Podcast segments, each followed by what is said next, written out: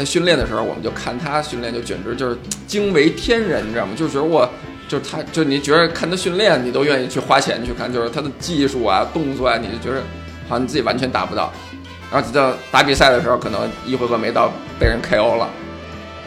那他那地可能也就铺几个，直接铺几个硬毯子呗。然后有的也都没有毯子，就直接就是水泥地。然后都是什么鸡屎什么的，他们可能养的鸡，就这么一个这个小破车库改的这么一个，那就是一个就鼎鼎有名的，就出产了很多泰拳冠军的泰拳馆。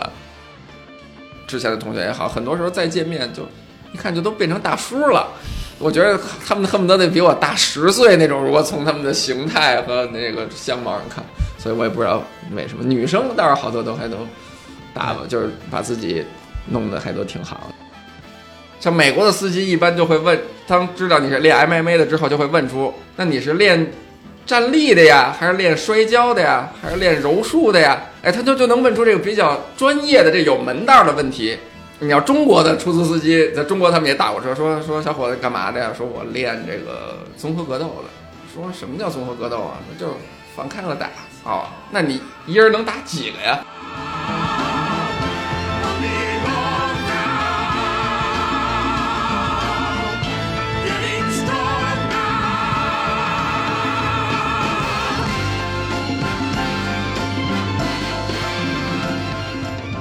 呃，各位听众，大家好，欢迎收听本期的《忽左忽右》，我是陈彦良，我是杨一。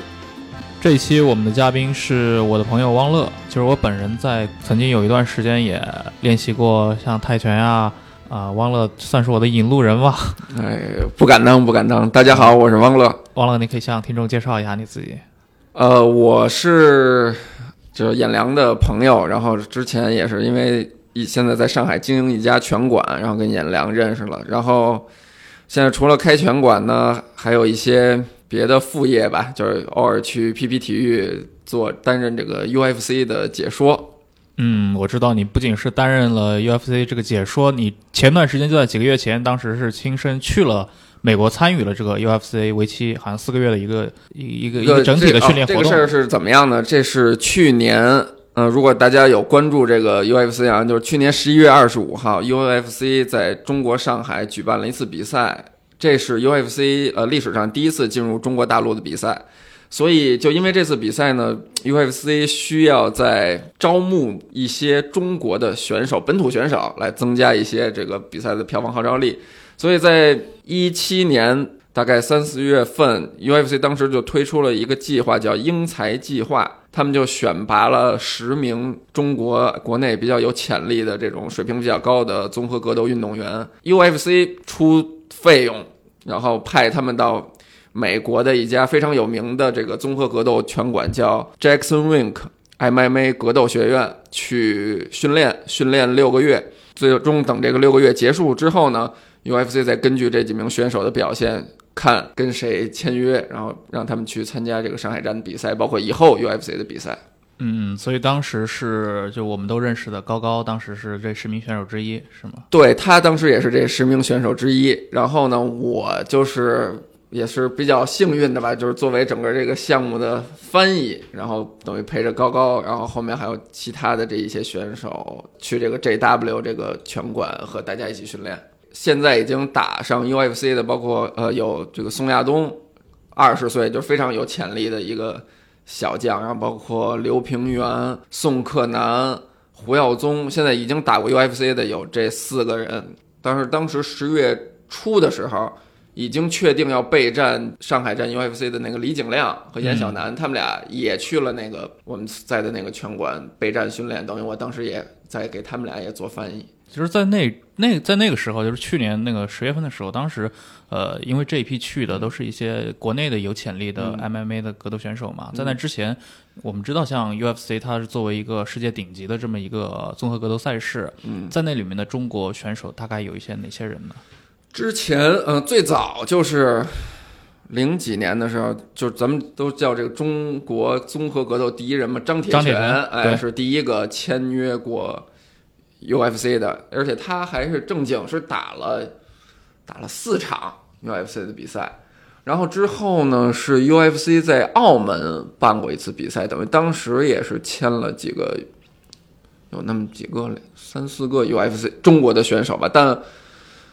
就都没有打很多，就打了一两场，哎，就就等于就没有再继续履行合同了。等于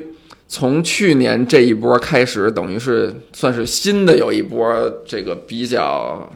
算是大批量的中国运动员加入到 UFC 当中。可能我们的听众很多也不太熟悉，像综合格斗啊，包括像 UFC 啊，你也可以简单做一些背景介绍。呃，UFC 呃，首先说综合格斗吧，就是很多人会混淆，就是综合格斗又叫 MMA 嘛，然后好多人会混淆 MMA、UFC 这个几个缩写到底都是什么意概念。MMA 就是综合格斗，就是 Mixed Martial Arts，就是算是目前为止规则最开放的一项格斗赛事，就是允许你。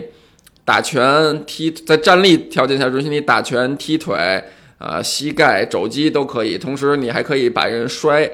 可以摔跤，把人摔倒到地面之后，还可以进行缠斗。那么，最终你可以通过啊击倒对方，或者通过降服，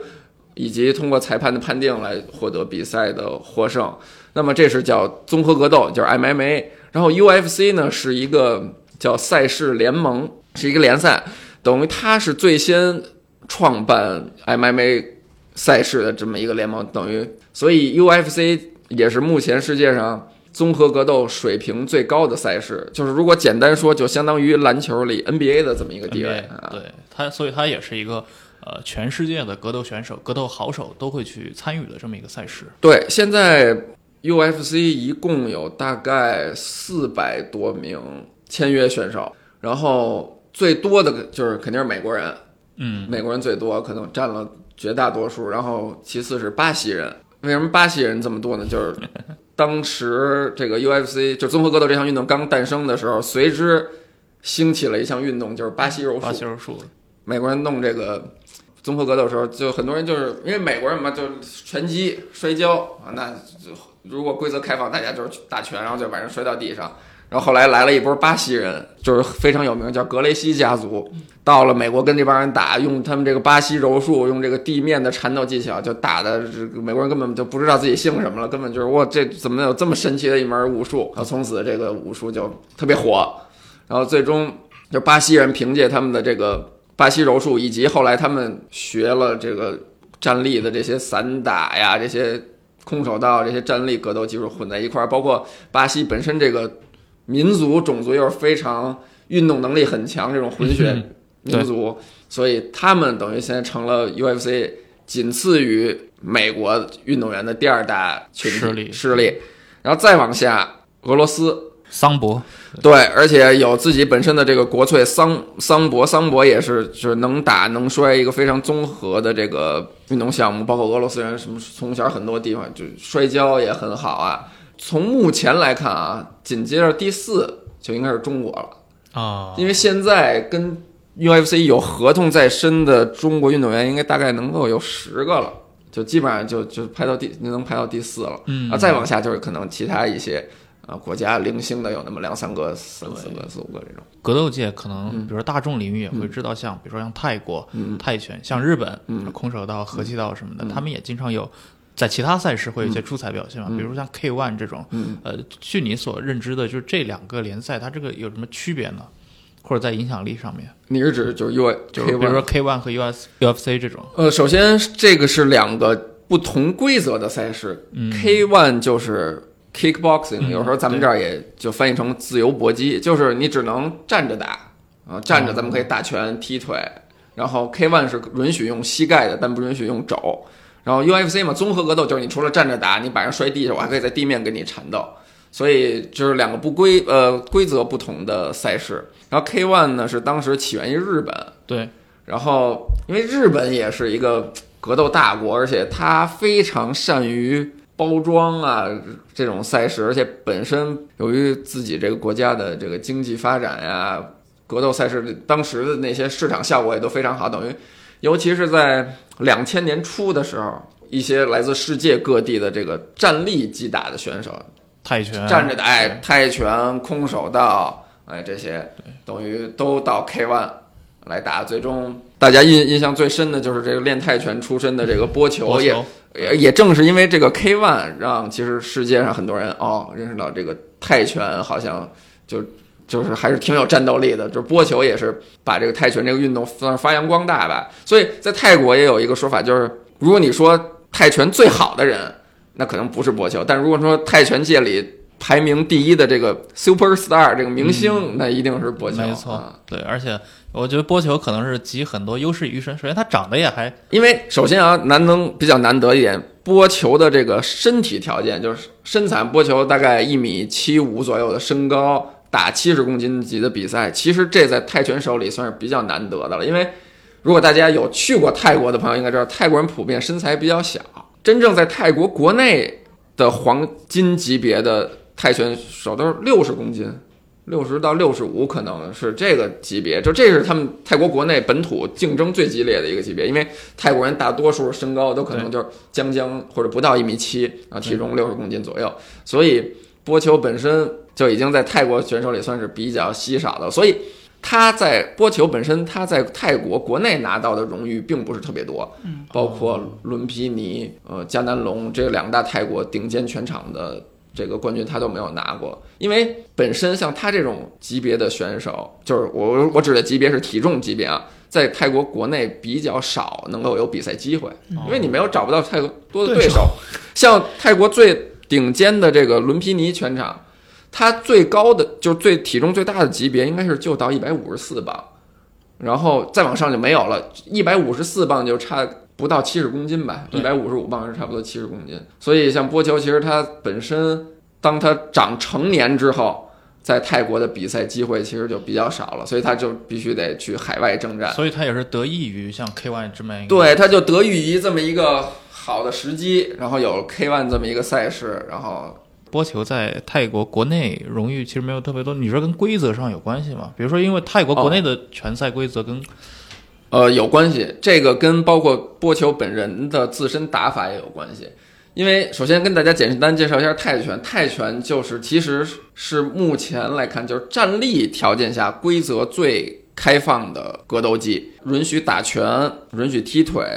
然后允许用膝盖，然后还有一个就是允许用肘击和缠抱，这个是很多咱们的所谓自由搏击赛事，就是 kickboxing 里所禁止的。因为这些规则的这个条件呢，也衍生出泰国的拳手有很多不一样的打法和风格。有的人就拳法好，腿法好；有的人就喜欢用缠抱，然后在内围缠动，用膝击和肘击。而波球本身呢，他就是一个腿法非常好的这个选手，所以他其实，在纯泰拳的规则下，跟好多擅长用内围技术的人不一定能占到便宜。但是。放到 K ONE 的规则下，不用拳不不用肘不用缠抱，光咱们就打拳踢腿膝盖，他其实是很占便宜的。反而其实泰国国内有也有很多拳手在泰国国内拿了很多的荣誉，但就因为他的打法风格，其实我是擅长内围缠斗，擅长肘击，所以你放到国外国际赛场上，这些都被禁止了。对，所以他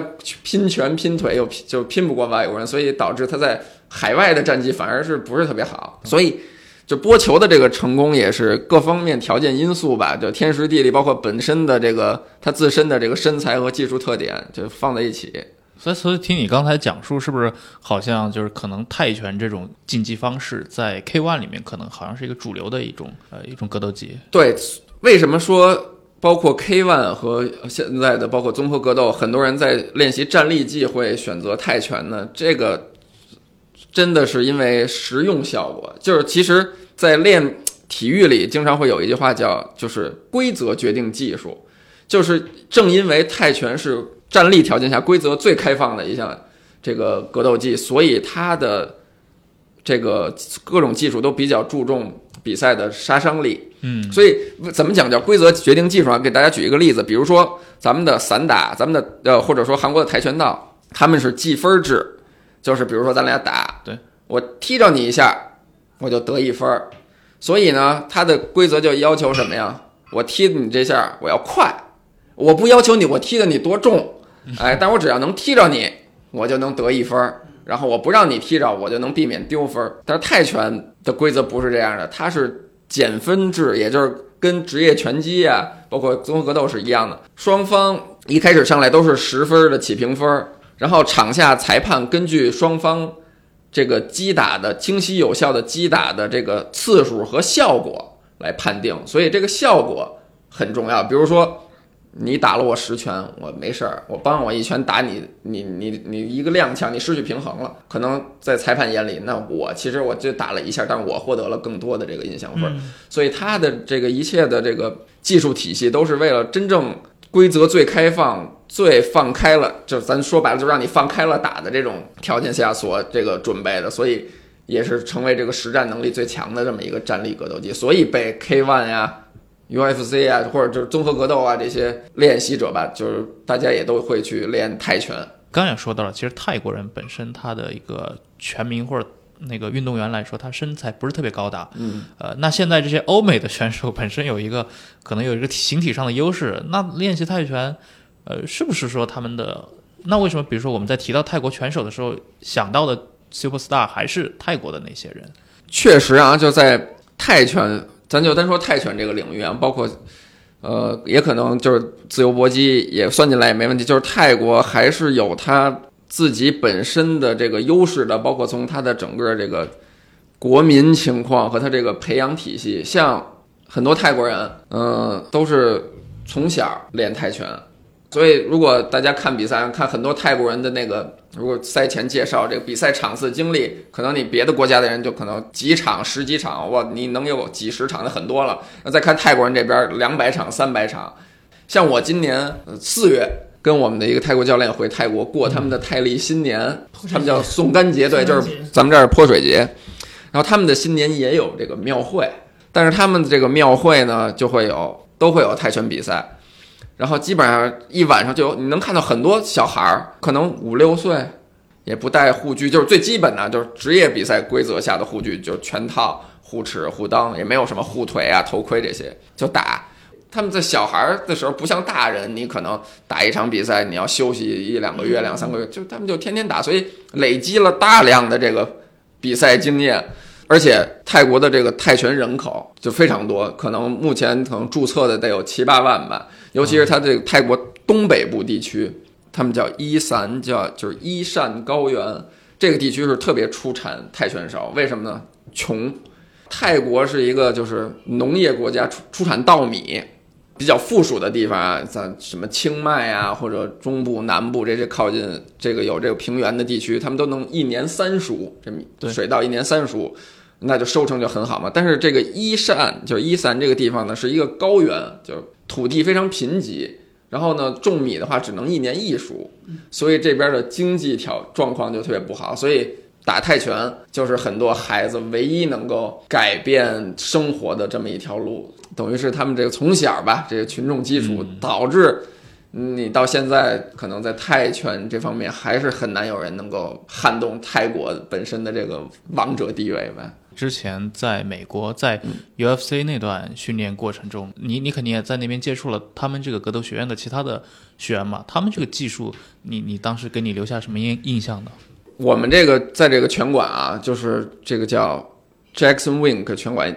然后这个拳馆也培养出了很多 UFC 打能够打 UFC 的选手，然后包括。拿到冠军的选手，可能比较有名的，大家如果了解的话，知道那个叫骨头 John Jones，但是他现在因为禁药问题就已经被禁赛了。还有呃 Holy Home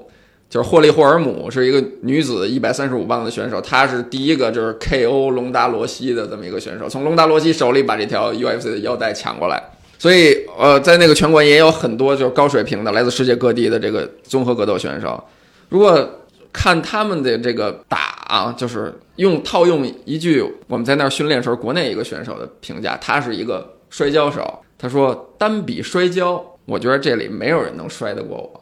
但只要一放到综合格斗 MMA 规则下，那我就确实就打不过他们了。就他这话呢，就很好的反映出一个一个现象，就是综合格斗就是是一门综合的艺术，就跟单项的这种格斗技又不一样。包括我去到那儿，我看他们好多人训练啊，包括比如日常的踢靶呀、踢沙袋或者站立的这种实战，我还说，哎呦，我说这就打 UFC 啊，我觉得这腿踢的还没我好呢。但是，一旦你真跟他打的时候，尤其是在综合格斗的这个条件下，那你发现确实是你应付不了。为什么呢？就是因为综合格斗它是一个很综合的运动，它不只有一个方式来获胜，不光是仅仅反映出你单项技术好或坏就能决定你这个比赛的胜负，所以它其实更多考虑的是你的思维吧，就这种。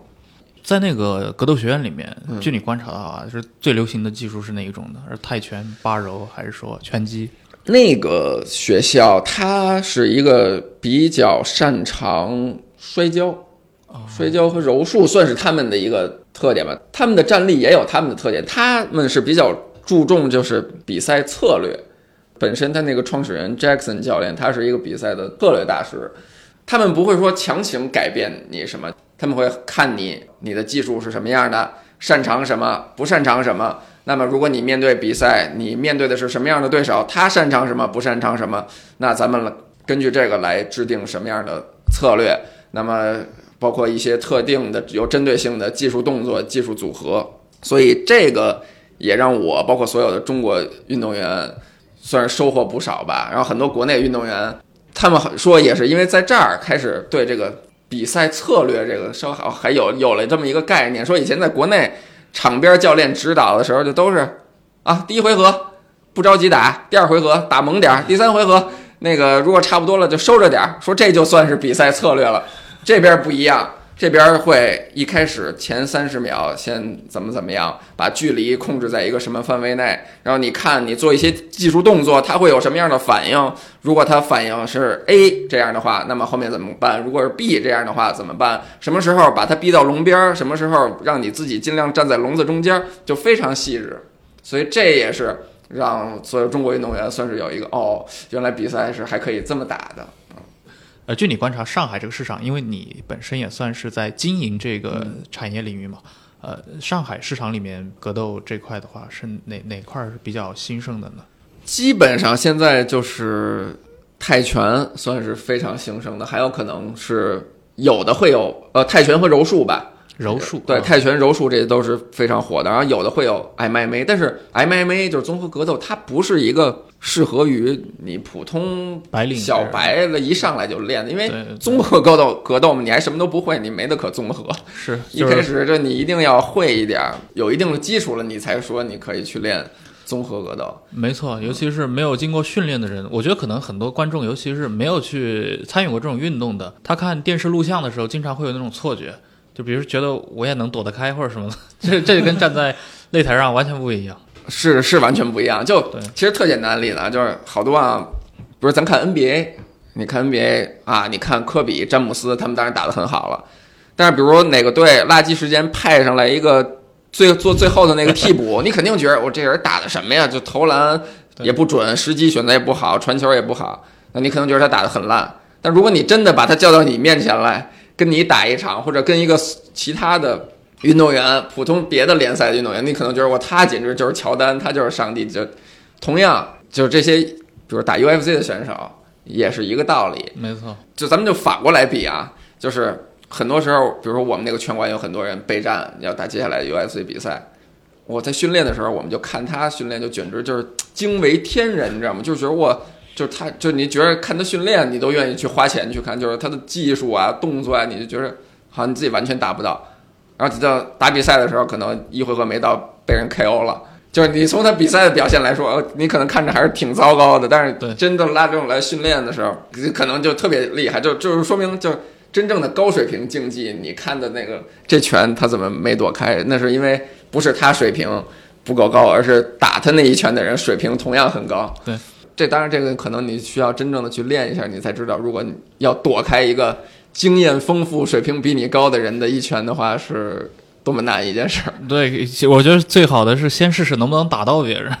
对我印象最深的就是我第一次跟那个阿豹在那个、嗯就是在擂台上嘛，就是我那时候脑子很清醒的，但是我向他可能挥了有七八拳吧，没有一拳打到他，每一拳他都能够躲开。对，这个就是其实你如果你经历过这个，你应该有体会，就是你如果你这样让你打一回合下来。你真正崩溃的是你心理上，你这人是崩溃的，就是说你打了几绝望了分钟，你根本碰都没碰到对方一下。是真的碰不到。这个过去看武侠小说说什么高手能够什么衣不沾身，嗯，说别人什么一剑都刺不中他，你觉得太是，但是你亲眼体会过这种感觉，你就知道，对，这就是因为在他有过长时间的练习这个格斗的经验，他能够预判到你的动作，然后预判到你出拳的时机，而且他会知道在什么什么样的情况下你会做什么。所以他既然知道了你会做什么，那我就知道，同样，那在这个条件下，我能够怎么样防守你这个动作。没错。那比如说现在啊，比如说在上海，我们知道泰拳馆也很多嘛，嗯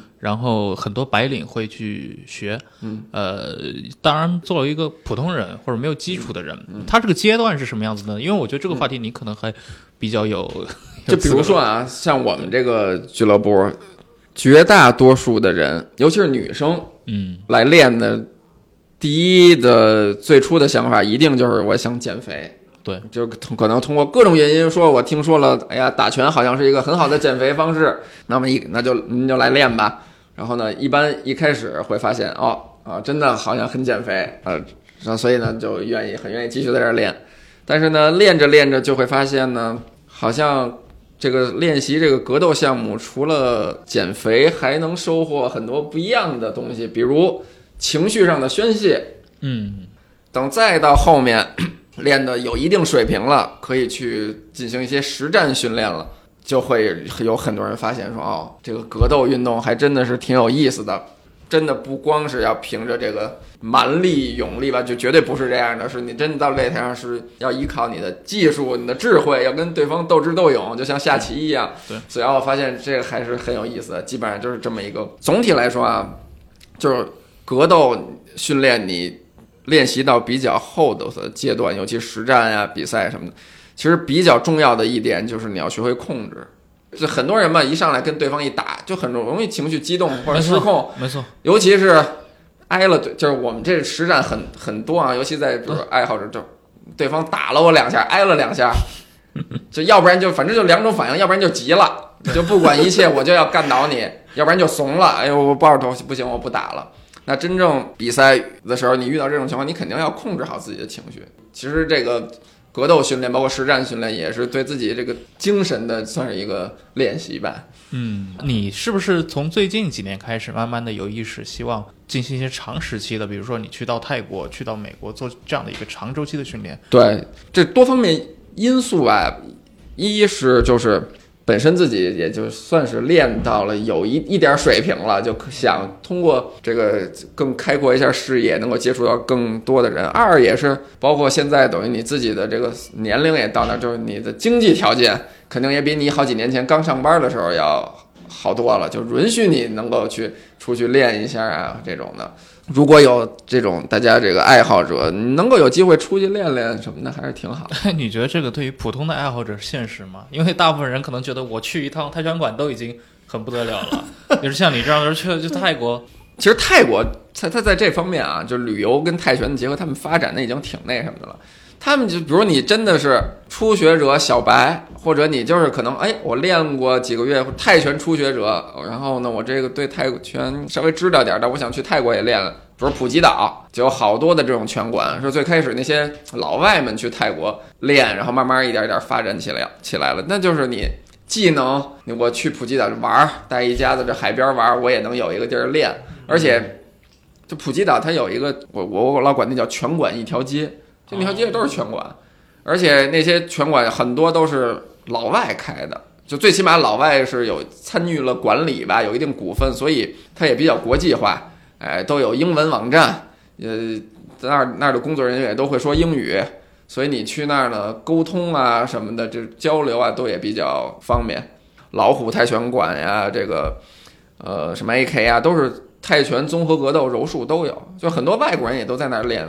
但如果你真的说是想通过去泰国练泰拳，就是提高一下自己的水平，就那得去曼谷或者，而且基本上曼谷的拳馆都在市郊，哎，或者都他们那反正拳馆那小村儿里的拳馆都都藏在这个村儿里，就而且不太会说英语，对就你多少得有个。会说点泰语，或者有个泰国人带着你，你才能去。像我这次跟我们教练回他们这个老家，然后他们老家是素林，然后素林紧挨着也是一个泰国非常出拳手的地儿，叫五里南，所以这这这应该挺有名儿。如果很多人看亚冠的话，知道五里南有一足球队也是泰国老是冠军。然后我们就去了一个拳馆，然后那个拳馆就就挺有名的，特别有名，出了很多泰拳的冠军啊什么的。我哎挺期待的，我说哎看看这拳馆什么样。哎，结果就是我们下了那高速，进了根本就是我让我看就跟都长得都一样那种土路，我 也不知道我他们这司机都怎么记住的这些路，七拐八拐，七拐八拐，开到了一个小破棚子，让我说也就是看一小破棚子，小车小破车库搭的这么一棚子，然后里头有那种特别破的擂台，然后地毯上。就像咱们这国内的这些拳馆都还有个垫子呀，什么泡沫垫子呀，那他那地可能也就铺几个，直接铺几个硬毯子呗。然后有的也都没有毯子，就直接就是水泥地，然后都是什么鸡屎什么的，他们可能养的鸡，就这么一个就小破车库改的这么一个，那就是一个就鼎鼎有名的，就出产了很多泰拳冠军的泰拳馆。可能如果你真的不是特喜欢泰拳的啊，像我老婆去那个馆，他可能就说，如果不是因为陪你来，我一秒钟我都不想在这儿多待。泰国就练拳就也有不同的档次吧，就针对不同对这个泰拳水平或者迷恋程度的人，他你反正你倒都有地儿练。嗯，我想知道，比如说像你自己的拳馆里面，嗯啊，现在学员里面是你说女生去的多呢，还是说男男的去的多？嗯，女的多，就总体来说，这个比例可能女生有六成。我感觉就是可能女性同胞们吧，还是比男性更愿意投资花钱，让自己变得更更好吧。中国的男人太不讲究了，这有可能，就是反正哎，你你就反正我们去那儿练的男生，那有的可能就真的就是啊，我喜欢打拳或者想打打拳什么，反正女生还都是挺愿意，哎，就是说让自己变得更漂亮，身材更好，而且很多女生在来我们这儿打拳之前，她就有健身习惯，啊，就在别的地儿健身呀，做什么 CrossFit 呀，反正我们拳馆是女生占多数，而且女生还真都练得挺认真，练得挺好的。是我自己，其实我自己也是这个感觉。我觉得好像中国的女性在这种身材管理上，她是有这个自觉的。这男同志们是是怎么回事？包括就个人经验啊，就包括你身边的同事，包括我同学啊什么的，像咱们这种就就三十上下的，就很多，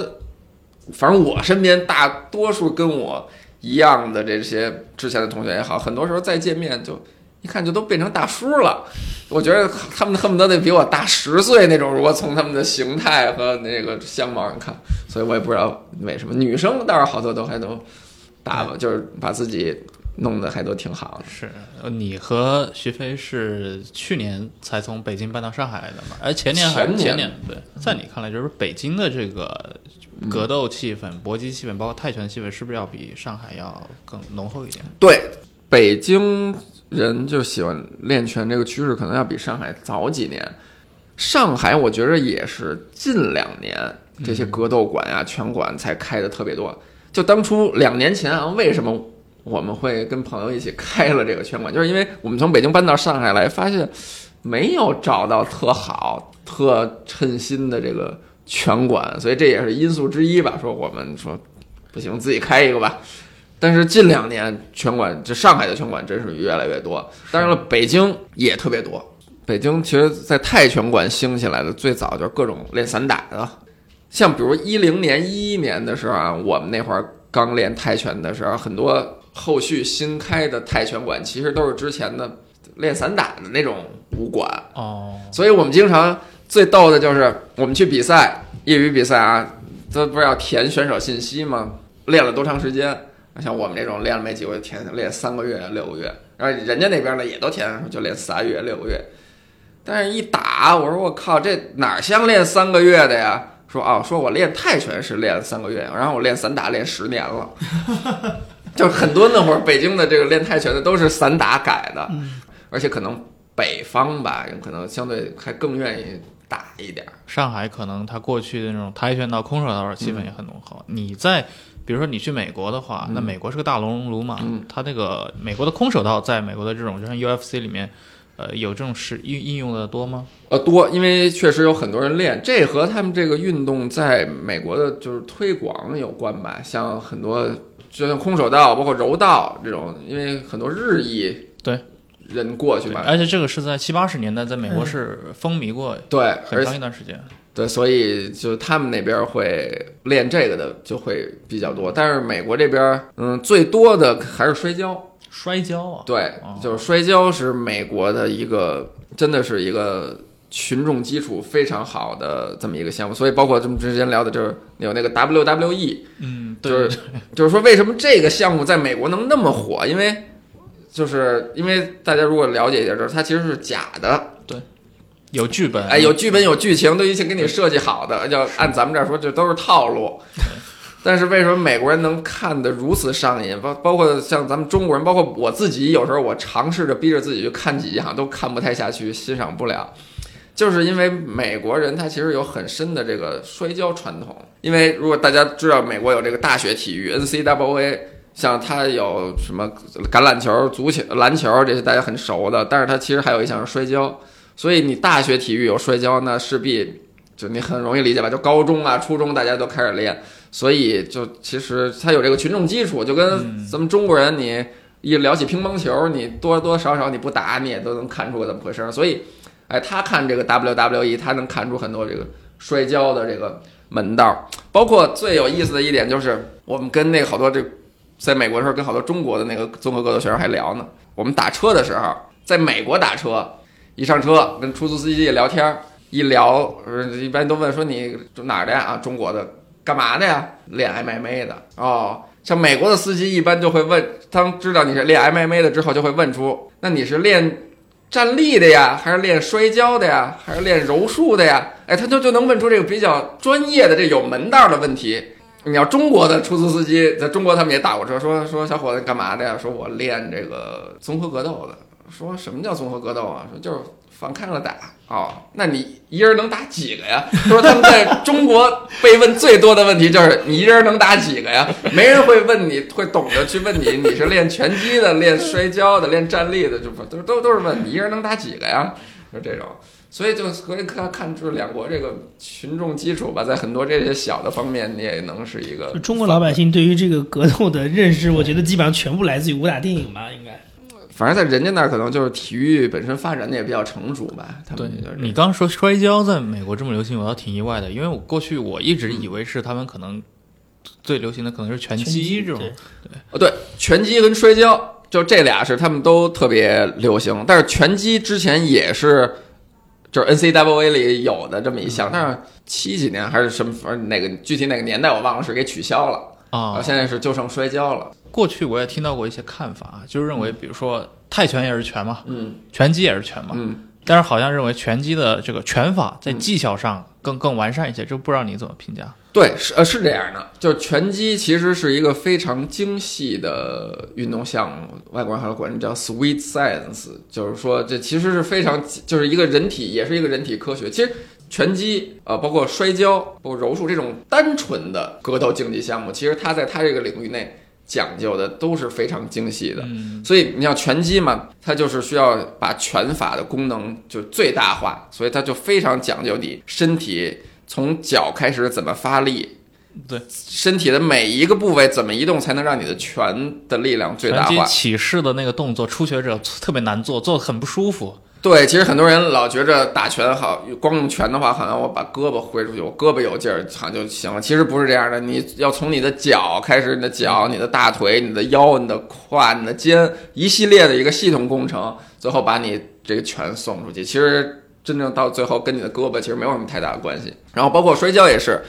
摔跤也是一个非常精细的学科包括我们在在美国那个 jw 练 mma 的时候练 mma 的摔跤课我们那个摔跤教练就经常说说如果是单纯的摔跤课 你这个动作一个比如抱单腿摔我能教你一百种摔法但是在 mma 里可能就暂时先不需要你就学这么一种就行了所以就这些单纯的格斗项目它本身其实是非常精细的。